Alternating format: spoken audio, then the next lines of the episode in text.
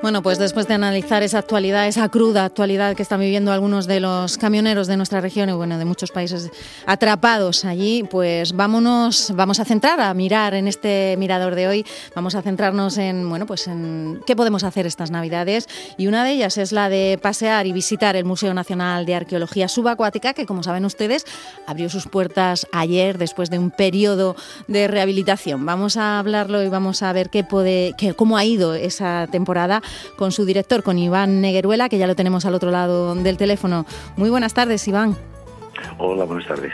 Bueno, mm, muchísimas gracias por estar con nosotros hoy en el Mirador y, cuéntenos un poquito. Han sido seis meses, ¿no? Aproximadamente lo que ha estado cerrado el, el Arcua. Sí, han sido seis, efectivamente. Y ha sido, diríamos que uno más de lo, de lo que teníamos previsto, porque las filtraciones de agua del mar, saben los que nos oyen que el museo está en terreno se ganó al mar a principios del siglo XX, se amplió mucho el muelle, etcétera, pero claro, cuando se construyó a principios del siglo XX se pusieron rocas, pero no había hormigón entre las rocas, porque no estaba pensado construir edificios, entonces por ahí circulaba el agua entre aquellas rocas. Encima se puso una solería que aguantaba muy bien, pero al hacer el museo que baja seis metros por debajo del nivel del mar, con cimientos, etcétera, bueno, que era un charcal, ¿no? Entonces sí, teníamos muchas filtraciones. Entonces la empresa que, que ganó la adjudicación, tengo que decir, que de hecho han trabajado muy profesionalmente, muy una empresa de aquí de Murcia, eh, han trabajado muy, muy en serio, muy profesionalmente, encontraron que había, el problema era más extenso de la zona que nosotros teníamos localizada, y eso ha demorado un pelín, como un mes más, pero estamos muy satisfechos porque pensamos, pensamos, con hablando de cosas del mar hay que ser prudente, pero pensamos que en unos 20 o 30 años no va a volver a dar problemas ya esa estructura y quizá más, ojalá que no dé nunca más problemas, ¿verdad? Pues ha hecho muy bien el trabajo. Claro, porque eh, toda esa, bueno, el primero, lo que es el, el, museo está construido bajo el nivel del mar de manera consciente, ¿no? Forma parte de esa, de esa metáfora, ¿no? Que forma el Arcua, ¿no? es el Museo Nacional de Arqueología. Sí, está bien la metáfora, porque lo utilizaba también el arquitecto eh, Guillermo Ángel Consuela. Como era subacuático, él inventó que el museo tenía que descenderse por una larga rampa, todos los que nos oyen que lo hayan visitado lo recordarán, se va a descender por una larga rampa y allí abajo, muy por abajo de la cota cero de la calle colindante, ahí están las grandes salas. Es decir, estamos muy por debajo del nivel del mar. Entonces, claro, el arquitecto utilizaba esta metáfora, es que como es subacuático, yo pretendo que, que el, visitante se sumerja, ¿no? Bueno, pues ha sido fatal la idea en el sentido de que no se había previsto que el agua es muy difícil de contener. Finalmente creo, como acabo de decir, que y también también juega con otra imagen muy agradable del arquitecto que me gusta contarla ahora en público en vuestro programa. Mm, el arco tiene dos edificios. Uno es recto, recto, sin la menor concesión a decoración de hormigón, hormigón tipo rosa, salmón, así. Y el otro es todo lo contrario, es el inclinado, quebrado, que va haciendo cinco quiebros continuos, continuos, con una pared completa de, de 110 metros de cristalería. Son relevantes los edificios que cualquier persona con sensibilidad dice, esto no encaja. Son edificios de dos arquitectos diferentes. O, o, qué ha pasado aquí? El arquitecto explicaba lo siguiente. El edificio recto, sin ventanas, y me gusta contar esto, es donde todos los funcionarios, arqueólogos, científicos, restauradores, eh, personal de administración, hacen su trabajo que tiene ese terzo como un pensamiento. Mientras que el otro edificio, que es muy quebrado, muy lado, es donde se exponen al público los restos del pasado de la humanidad, bajo el mar, es decir, son trozos de ánfora, trozos de quilla de barco, está todo como, como roto, ¿no? Y quiero jugar al mismo tiempo con esa idea. Y por último decía, cuando el visitante pase por la plaza que levantamos edificios, debería crearse una especie de, de, de, de, tensión en el visitante, es decir, estoy ya dentro del museo o no estoy dentro del museo. Era, eran días uh que jugaba mucho Vaquerosera cuando decía el proyecto. Pero bueno, finalmente, demos gracias a Dios que se ha resuelto ya la obra, allí hemos reabierto eh, sin ningún problema, o sea que muy bien. Claro, era ya lotería, con lo, con lo, cual apenas vino gente, ¿no? Porque estaba toda España con la Sí, sí, era un día un poco especial, el 22 de diciembre, pero bueno, pero ahí está abierto para esas Navidades, que es un plan especial. Eh, corríjame si me, equivoca, si me equivoco, señor Neguerula, pero eh, tengo entendido que el arquitecto había planeado eh, pues una especie de ventana al mar, subterránea, por supuesto, y que viéramos las profundidades del mar, que finalmente no pudo, no pudo ser. Es correcto, es correcto y es una de las grandes penas que, que yo tengo y eh, quien entonces ocupaba la Asociación de Museos Estatales en el Ministerio lo suprimió, no nos dio ninguna explicación. Era una sala, la sala de exposiciones temporales, además, que terminaba en un enorme ventanal por debajo del nivel del mar. Cuando digo enorme, pues de alto luego la, altura que tiene el, vestíbulo, unos cuatro metros, no llega. Y luego de ancho eran como, como diez metros de ancho, un ventanal gigantesco, hecho a prueba de la presión del mar, obviamente, de tal manera que si ya hacemos una exposición pues, de barcos fenicios o barcos vikingos o un galeón, lo que sea, el visitante de la sala, una pared era el fondo del mar. Que ahí pues habría pues peces lo que recuerdo que una vez dijo el, antiguo presidente de la autoridad portuaria hablo del año 2000 y me dijo hombre Iván es que el, público va a ver que la bahía Cartagena está sucia que el agua está turbia esa era su preocupación. Yo recuerdo que le dije a ver tú eres el presidente de la autoridad portuaria encárgate de limpiarlo por favor y así lo tenemos todo claro. claro son pequeñas anécdotas que, que dan vida a la historia de las instituciones pero finalmente lo cierto es que alguien en Madrid una subdirectora General de Museos suprimió esa sala y no dio ninguna aplicación. No era un tema de presupuesto porque entonces se estaba presupuestando el, museo. O sea, cuestión de poner, yo qué sé, pues 40.000 o 50.000 o 100.000 euros más sobre un presupuesto de 14 millones, ¿no? En fin, lo cierto es que nos hemos quedado sin esa efectivamente. Ya, bueno, pues ahí queda, queda esa anécdota de lo que podía haber sido, pero bueno, pues ahí está. A lo mejor quizá el miedo a, lo que ha ocurrido después, ¿no? A esas filtraciones y tal, dijeron, bueno, pues vamos a evitarlo y, decidieron anular esa, mm, esa bueno, O, que o, también yo he pensado en otra opción, que era demasiado mm, era demasiado museo. ¿eh?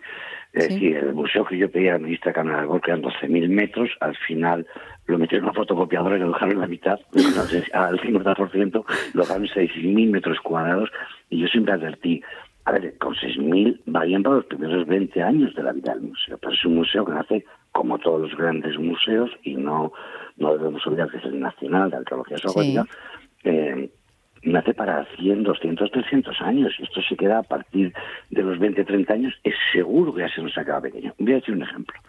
Entre los proyectos que teníamos que haber hecho en el 20 y que no hemos podido hacer, no nosotros, nadie en el planeta Tierra por la mm, pandemia, uno estaba en localizar un galeón español en el Golfo de México excepcional.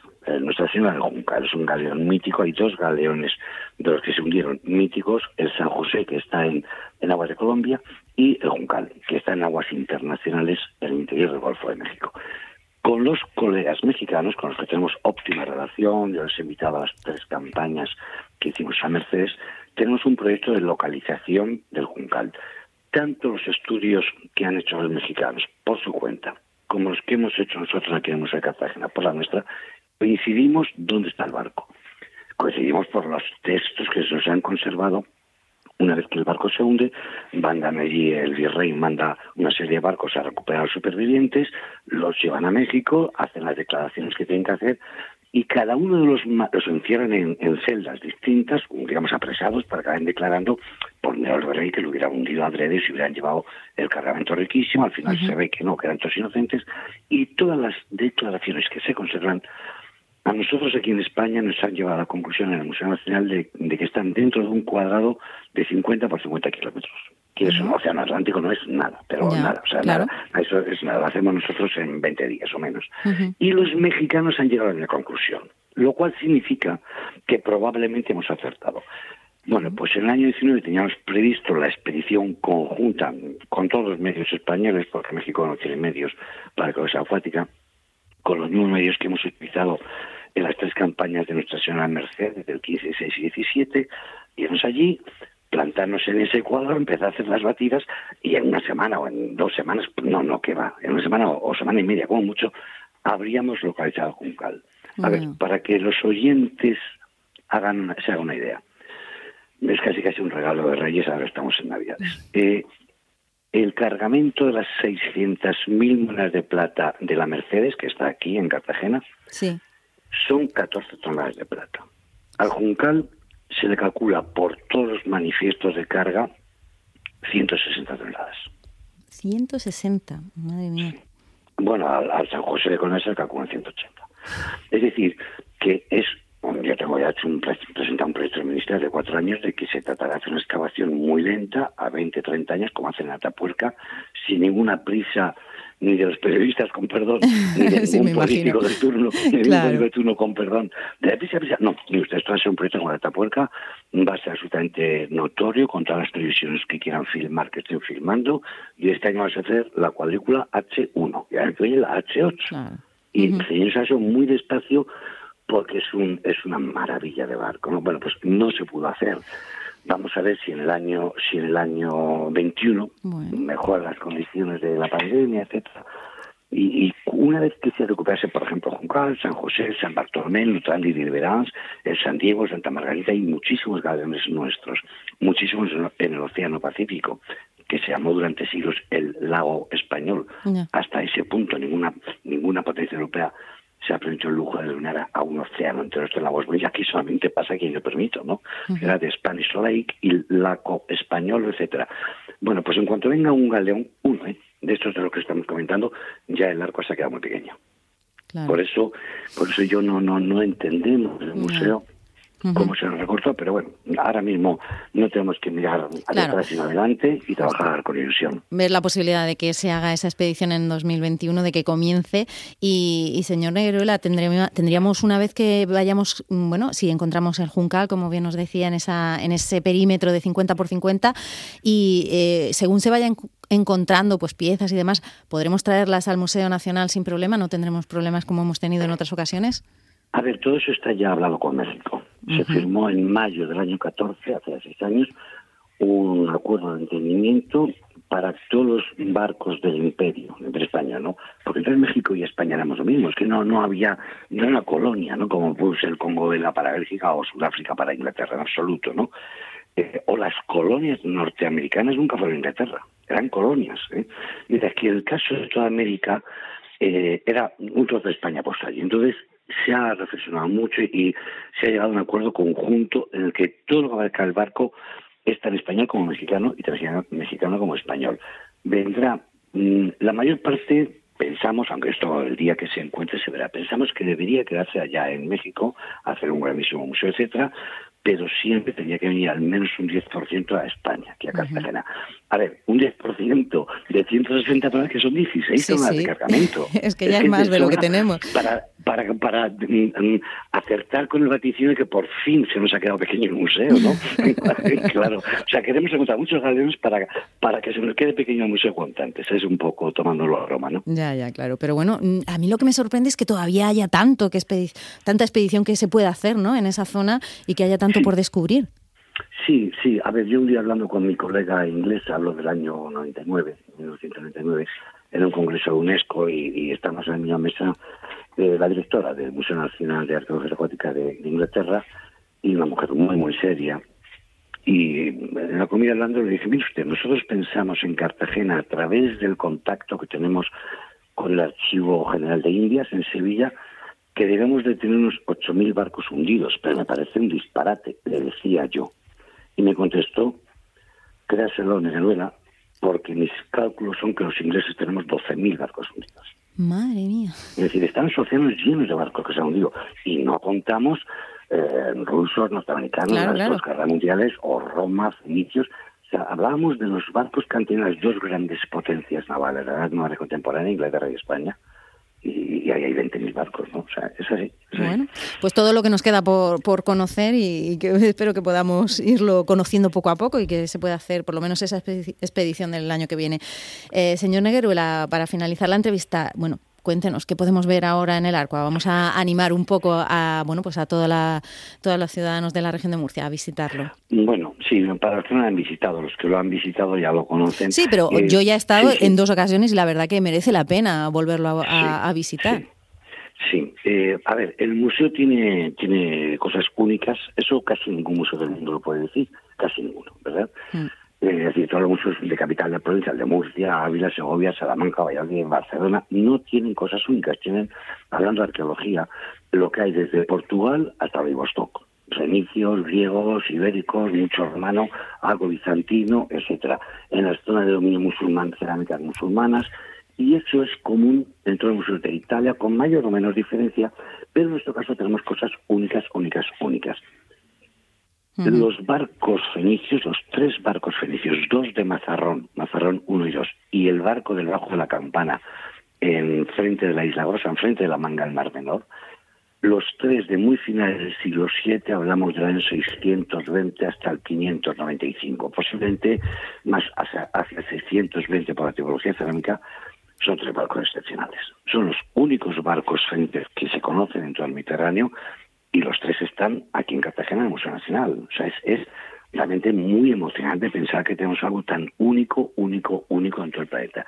Y en segundo lugar, la Mercedes. La Mercedes ha sido la primera vez que el ser humano ha podido hacer una excavación científica tan meticulosa y rigurosa como las que hacemos en tierra a 1.140 metros de profundidad. Cuando yo planteé en el Ministerio en, mayo del 14 que íbamos a hacer estas, vamos, que solicitamos el permiso, que proponíamos el proyecto de hacer esta excavación, el Ministerio no, no me creyó nadie.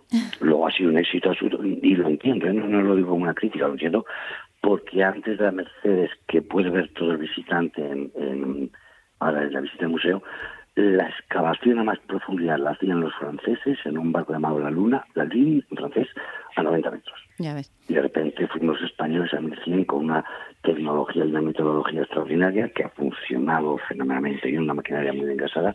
Ese material de la Mercedes, de las monedas, etcétera, etcétera, existe en el museo, pero no todavía el de las últimas tres campañas, porque como no ha habido presupuesto general del Estado en todo el año 2020, el Ministerio no ha podido invertir dinero en remodelar la museografía. Entonces, ¿cuándo vamos a poder ver lo que se sacó de las tres campañas de la Mercedes, del 15 al 17? Pues, mm, de lente, mm, si Dios quiere, eh, a lo largo del 21, no, no, no, puedo todavía comprometerme a decir que sea en abril o que sea en octubre, pero a lo largo del 21 volvemos a cerrar apenas una semana para que la empresa adjudicataria haga el diseño museográfico, etcétera, para exponer todo lo que se ha sacado, las dos culebrinas de bronce gigantescas, eh, el almirez de oro con su maja de oro, que es un juguete de niña, tiene que serlo por el tamaño chiquitín, chiquitín, pero lo macito que es una monería, mm. la niña moriría la niña en el ataque, y se salvó este juguete de ella, platos de plata, la cubertería de plata, candeleros de plata, en fin, todo lo que hemos sacado de las tres campañas se expondrá en el año 21. Perfecto. Bueno, pues es un plan especial. Un plan especial, pues siempre es una idea muy buena la de visitar este museo y de conocer todos esos tesoros. Iván Negueruela, director del Museo Nacional de Arqueología Subacuática. Bueno, muchísimas gracias por estar con nosotros y, y bueno, le deseamos mucha suerte para que pueda llevar a cabo esa expedición en el 2021 comenzarla. Para que pronto, para que se nos quede pequeño pronto el museo. vale, aunque suene mal, pero que se nos quede pronto pequeño. No, porque eso sería señal de éxito. Claro, claro. De, que hemos conseguido más, más barcos. Muy bien. Claro que muchas sí. Gracias, muchas gracias a ustedes. Adiós, buenas tardes. Un saludo. En Onda Regional, El Mirador.